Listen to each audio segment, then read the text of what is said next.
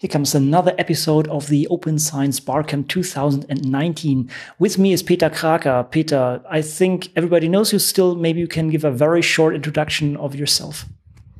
Yes, thank you very much. So I'm the chairman and founder of Open Knowledge Maps, which is a visual interface to scientific knowledge. And I have to thank you also for having this great session that we just had maybe maybe you can quickly describe what, what did we do here?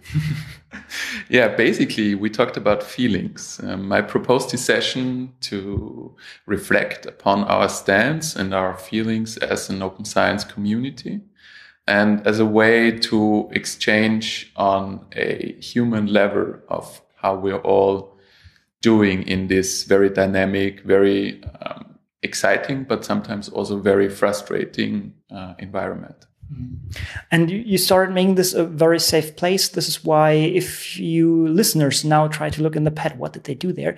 You will not find very much because we decided from the beginning on, based on your suggestion, that we keep it a, a safe place, that this becomes very personal and give people the chance to be actually very personal. And I think this worked out very nicely.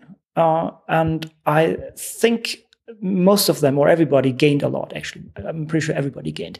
So maybe what was what were the outcomes if you can bring to an abstract level without being too personal what would you say?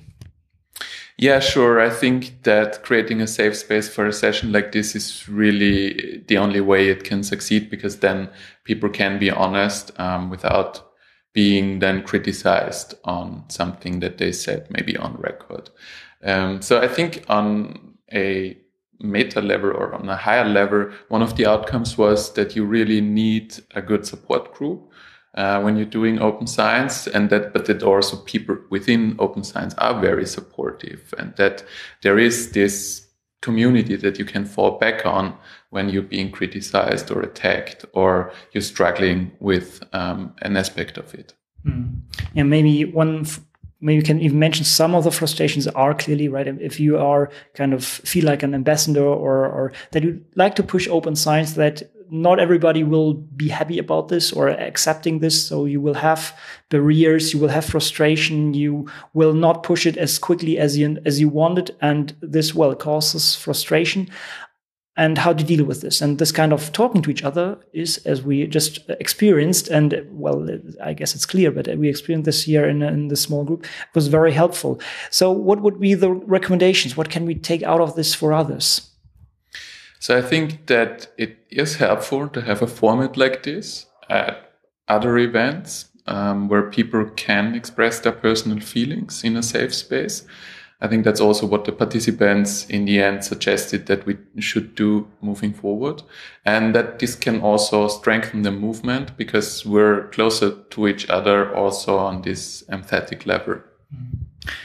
And I think also one, one piece that I took out of this that uh, we should maybe well on, on a personal level that we should offer this to each other right i mean it's good to have this in these kind of sessions but it's good to do this also on a personal level right Yes, absolutely. Um, as I said in the session, a little empathy usually goes a long way, and really understanding um, other people and offering them support can also maybe help turn someone who was opposed to open science suddenly in favor of open science just because you took them seriously for the human beings that they are.